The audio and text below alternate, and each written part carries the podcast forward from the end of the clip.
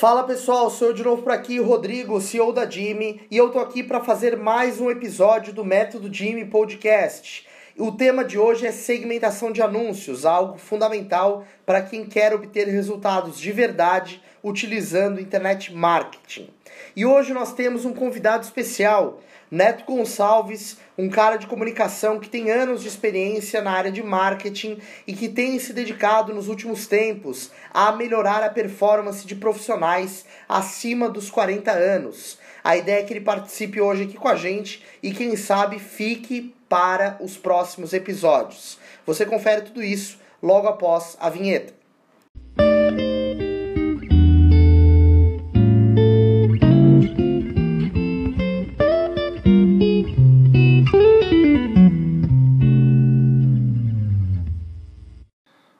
Galera, Neto Gonçalves falando. Eu quero, antes de mais nada, agradecer a oportunidade que o Rodrigo está me proporcionando aqui. E quando ele fala em segmentação, eu já quero usar o nosso exemplo pessoal. Por segmentação, nós já pertencemos a duas gerações diferentes. Eu sou da geração X e ele já é da geração Y. Então eu acho que é muito interessante essa, essa abordagem de ângulos diferentes, de gerações diferentes, vendo uma questão foco que é a segmentação na comunicação. É isso. Temos agências diferentes, mas a gente está aqui para falar do mesmo tema, que é marketing e como as pessoas utilizam todas as técnicas existentes para vender seus negócios, oferecer seus produtos e alcançar maiores resultados. É, você, Neto, ao longo da sua trajetória, da tua carreira, teve a oportunidade de atender muitas marcas, de atuar com marketing em diferentes segmentos, e isso tudo no mundo tradicional. E hoje a gente tem a invasão digital, né, tudo que tem acontecido nos últimos anos, e a segmentação ficou cada vez mais explícita, né? A segmentação hoje é cada vez mais determinante para o resultado que os anunciantes vão obter. Como isso acontecia antigamente e que, o que você percebe de diferença entre o que acontecia para as possibilidades que existem hoje? Olha, Rodrigo, eu vou fazer uma breve retrospectiva para que as pessoas se situem da evolução e da transformação que o mercado sofreu. Por exemplo, hoje eu estou me dedicando a um programa chamado Coaching 3D, que é para que as pessoas comecem a pensar em se reinventar a partir dos 40 anos. Pense em outra carreira, em outro segmento, em outro momento da sua vida. E isso não deixa de ser uma segmentação de mercado e para isso tem que ter uma estratégia, tem que ter um planejamento. Mas vamos recuperar como é que funcionava essa questão de segmentação. Quando a gente trabalhava fundamentalmente com os veículos tradicionais, rádio, TV e jornal, por exemplo, como é que o cliente sabia se ele estava atingindo o público-alvo e antes disso o, o planejador de mídia que fazia a estratégia de comunicação, de anúncios, etc. Ele tinha que apelar para órgãos de pesquisa. Então a gente tinha no passado empresas como o Mapa, o Datafolha, o, o eu ia falar IBGE, porque Ibope, o, o Ibope, né? Na verdade, os dois têm ali um, um instituto é público, né? O IBGE é público, e o Ibope que faz pesquisa de mercado. Ainda hoje existem essas instituições, mas existe uma diferença brutal. Vocês imaginam que no caso da televisão era instalado um aparelhinho que ele aleatoriamente identificava os comerciais que a pessoa estava assistindo em determinado horário, né? Então existia nessa segmentação o que a gente chama em comunicação, chamava antes e continua chamando hoje, o nome é o mesmo, é, dispersão, uma dispersão enorme. Né? Se jogava muita mídia é, sem foco no público-alvo principal. E hoje a mídia digital permite que você focalize muito mais. Então a segmentação sempre foi e sempre será uma questão estratégica em comunicação. Você faz isso hoje no, na mídia digital todos os dias, não faz? Com certeza, com certeza. Na realidade, é, o marketing é um só, né? As pessoas às vezes acabam se enganando, achando que porque o meio é diferente, porque o digital tá aí, é, mudou alguma coisa. Na verdade, marketing sempre vai ser marketing. Só que o meio que a gente encontra hoje para anunciar, para divulgar produtos, permite que a gente tenha uma capacidade de segmentar o público muito maior. Isso que você comentou dos institutos de pesquisa e a maneira como as pessoas eram mapeadas, né, o comportamento delas no sentido de consumo de mídia, é, mostra algo que era incipiente em relação ao que existe hoje. Então hoje a gente consegue rastrear todo o nosso comportamento na internet mesmo que a gente não queira, está é, tá sendo monitorado, né? As páginas que a gente curte no Facebook, os perfis que a gente segue no Instagram, os check-ins que a gente faz. E mesmo que você não faça nada disso, mas esteja com o smartphone no bolso, com o serviço de localização ligado e fique por um tempo X dentro de um shopping da sua cidade, as redes sociais, o Google sabe que você está lá. É, realmente não tem como evitar essa invasão. E para o um anunciante isso é muito bom porque você acaba tendo uma grande capacidade de saber quem é o teu público, como esse público se comporta.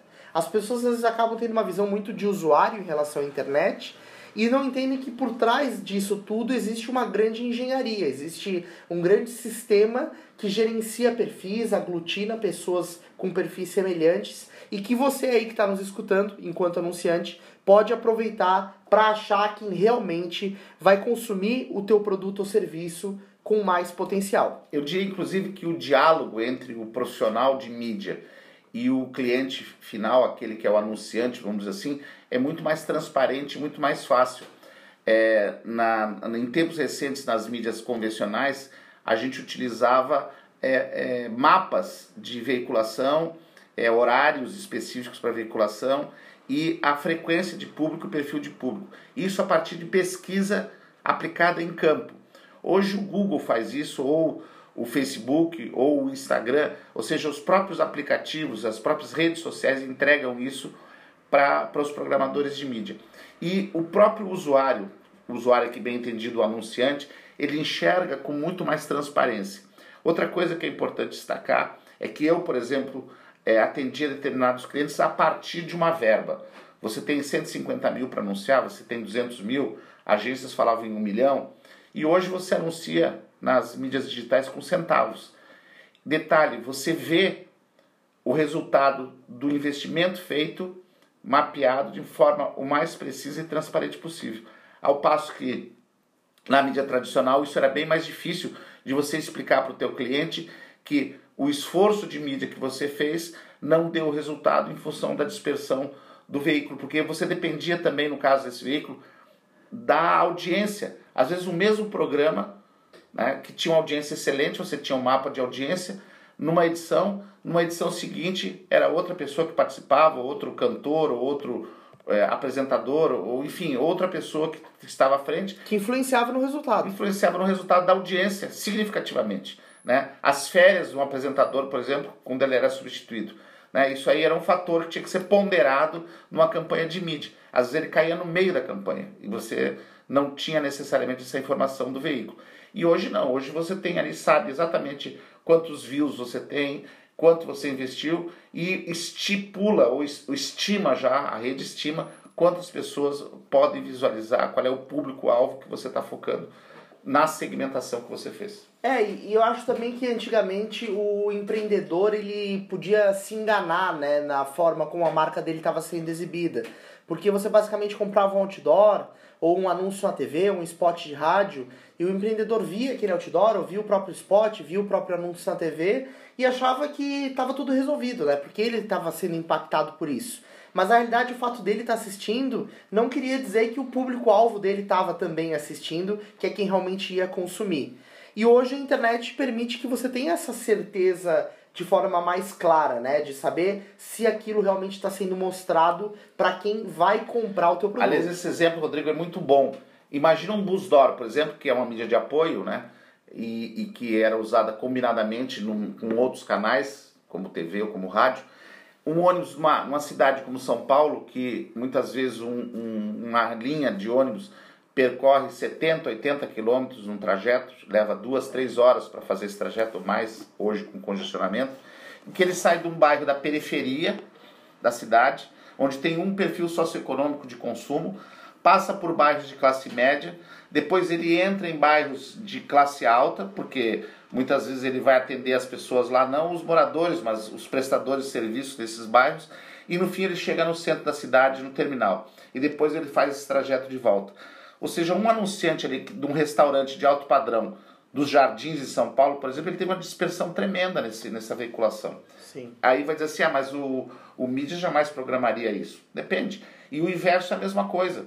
Se ele fosse fazer um anúncio de um produto de consumo popular, Qual é a dispersão que ele teria nos bairros de classe média e nos, e nos bairros de, de condição mais elevada? Mesmo que o usuário do ônibus fosse o, o foco do, daquele público ou daquele consumo de produto que está sendo sugerido. Com certeza, com certeza. E assim, na verdade, hoje a forma como a segmentação é feita, né? Você que está nos ouvindo aí, que é empreendedor, que está à frente de um negócio, ou que trabalha na, na área de marketing da, da, de uma empresa, é, precisa enxergar o seu público-alvo através do comportamento dele, né? Isso que, que o Neto bem colocou é, mostra que a mídia antigamente ela não era planejada em cima do comportamento dos potenciais clientes mas sim do que se imaginava sobre o local onde os clientes estavam ou o que os clientes consumiam em termos de conteúdo. E hoje você tem muito mais precisão. É quase uma piada, né, Rodrigo, tu falar que a gente imaginava. Mas em parte era mesmo. A gente tinha que usar muito o feeling, a percepção da gente para fazer uma campanha. E isso mudou significativamente. Agora tem uma coisa que não mudou. E eu acho que é muito importante a gente destacar isso ainda que algumas redes sociais, ou as principais redes sociais, induzam o anunciante a que o trabalho de mídia é uma coisa espontânea, autogerida, você até pode fazer isso, mas você dificilmente vai ter o resultado que tem um profissional que conhece de segmentação e de dispersão, que tem anos observando, analisando o mercado, estudando o mercado e todo dia se atualizando. Por mais que o anunciante conheça o seu negócio e o, e o seu consumidor final, é, a dinâmica do consumidor em termos de segmentação muda todos os dias. É uma geração que substitui outra, são tendências que surgem, são novos perfis de sexualidade, são novos perfis dentro da mesma faixa etária, enfim. Então o profissional de mídia ele continua sendo muito necessário nesse sentido. Não imagine você que pelo fato de você entrar num painel de programação ali, você vai simplesmente lançar os dados e o teu resultado vai ser o melhor possível se você não tiver a verdadeira percepção da segmentação e do público-alvo que você quer atingir. É, e tem um, tem um exemplo que eu gosto muito de citar que embasa isso que, que o Neto colocou, que é justamente o seguinte, certa vez a gente foi fazer um anúncio na Jimmy é, para um espaço para casamentos, espaço de eventos, na verdade, e o principal foco era casamentos. E aí a gente foi analisar as campanhas que estavam sendo feitas e lá no Facebook estava segmentado para pessoas com interesse em casamentos, interesse é, em festas, interesse, enfim, né, interesses amplos para eventos sociais. E a gente descobriu que, na verdade, quem tem interesse em eventos sociais dessa forma são fornecedores. É o buffet, é o cara da fotografia, é o cara do audiovisual, é a cerimonialista, é, enfim, a pessoa responsável pela logística de um evento. E na verdade, o que precisaria ser feito, que foi o que a gente passou a fazer quando assumiu esses anúncios, foi anunciar, por exemplo, para pessoas que tinham noivado recentemente, que tinham ficado noivos nos últimos três meses e que estavam, portanto, à procura de um lugar para casar. Então, é, isso é justamente a observação do comportamento da pessoa e não necessariamente do interesse dela. Quando você analisa a ótica do teu público-alvo a partir do comportamento dele, a sua chance de acerto é muito maior. Tá ok? Bom, acho que a gente conseguiu dar uma passada geral aqui sobre segmentação. Tem muito assunto para falar. Se você gostou desse tema, se você acha que a gente pode fazer mais conteúdo sobre isso, é, deixe seu comentário, né? Procure a gente lá no nosso Instagram, FFWJimmy. Você pode encontrar também o Neto no Instagram, no neto, arroba neto3dcoach. E pode me encontrar no Instagram, no arroba FalaJimmy. E a gente vai estar à disposição aí para conversar com você um pouco mais disso. E quem sabe gravar até um próximo episódio, né, Eu Neto? quero me despedir hoje aqui dizendo que tenho total interesse em continuar desenvolvendo esse trabalho. Peço que você mande para a gente perguntas e contribuições de conteúdo que a gente vai poder é, buscar é, a resposta para essas questões.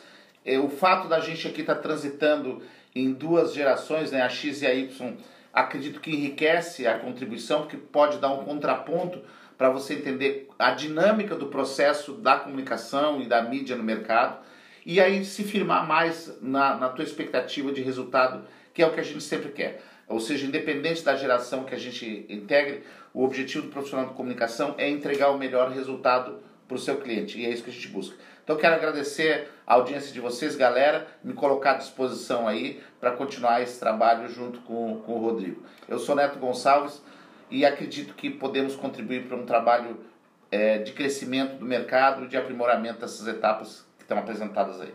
Perfeito. Obrigadão, Neto, pela participação. A gente com certeza vai ter a tua presença aqui nos próximos episódios.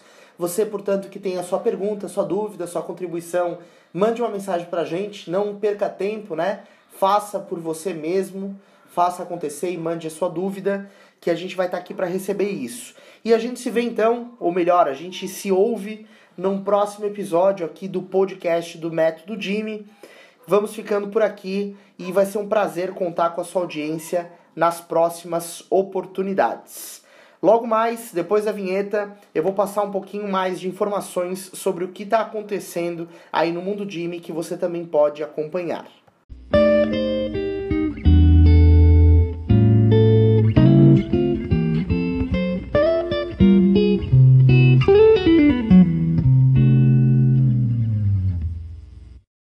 Bom, pessoal, acabei me equivocando aqui no Instagram do Neto. Na verdade, ele é NetoCoach3D. 3 em numeral, número 3 mesmo, tá ok?